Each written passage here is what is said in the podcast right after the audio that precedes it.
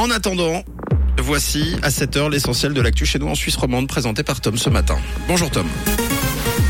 Bonjour Mathieu, bonjour à tous. Au sommaire de l'actualité, la légende du rock Tina Turner nous a quittés hier à l'âge de 83 ans. Le procès de Tariq Ramadan se solde par un acquittement et un temps bien ensoleillé avec 20 degrés au mercure pour les maximales aujourd'hui. Et ce matin, on se réveille avec une pensée émue pour la chanteuse Tina Turner, la reine du rock and roll, nous a quitté hier à l'âge de 83 ans des suites d'une longue maladie. Au cours de sa carrière entamée dans les années 50 aux États-Unis, la chanteuse aura remporté 8 Grammy Awards, notamment pour ses titres mythiques. On se souvient de The Best qu'on écoute en ce moment ou encore GoldenEye. Des fleurs et des bougies ont été déposées devant le portail de sa villa zurichoise hier soir.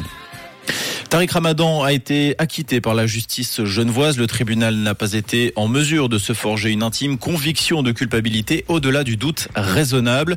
L'islamologue était jugé pour viol à trois reprises et contrainte sexuelle durant la nuit du 28 au 29 octobre 2008 dans un hôtel à Genève. L'État de Genève a été condamné à lui verser 151 000 francs pour ses frais de défense. La partie plaignante a d'ores et déjà annoncé faire appel de cette décision. Succès très mitigé pour le tarif écolo proposé par la compagnie suisse. À l'heure actuelle, seuls 3% des passagers ont choisi cette option. Une option qui a été mise en place en février dernier et qui permet aux clients de payer un supplément de 50 francs supplémentaires afin de financer des carburants durables ou des projets environnementaux. En revanche, ce tarif n'est pas disponible si le billet est réservé sur une plateforme tierce, expliquant en partie ces faibles chiffres. La proportion de clients écolo monte à 10% lorsque les réservations sont faites directement sur le site de Suisse.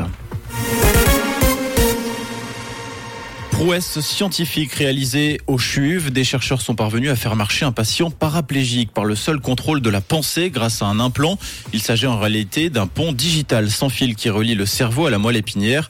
Les médecins travaillent actuellement à la miniaturisation du dispositif, un dispositif qui pourrait profiter à une centaine de personnes lourdement handicapées. Sa commercialisation est prévue pour dans cinq ans.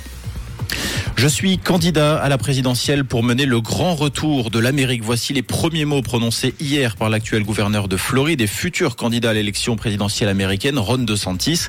Ce candidat ultra-conservateur sera le principal opposant à Donald Trump dans le camp des républicains. Le vainqueur des primaires républicaines affrontera en novembre 2024 le candidat choisi par les démocrates, très probablement Joe Biden. Un premier débat sera organisé en août dans l'état du Wisconsin. Casper Ruud marche sur l'eau au tournoi de Genève. Le Norvégien a décroché hier sa neuvième victoire consécutive sur la terre battue du bout du lac. Il s'est imposé 6-3, 7-5 devant l'Américain Gigi Wolf et retrouvera Nicolas Jarry en quart de finale.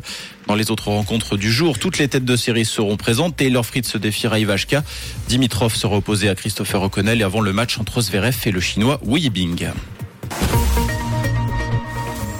Et côté ciel ce jeudi, un temps instable en matinée avec des nuages, un petit peu de pluie, les premiers rayons de soleil.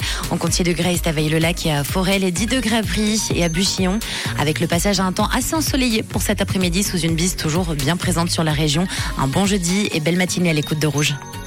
C'était la météo, c'est Rouge.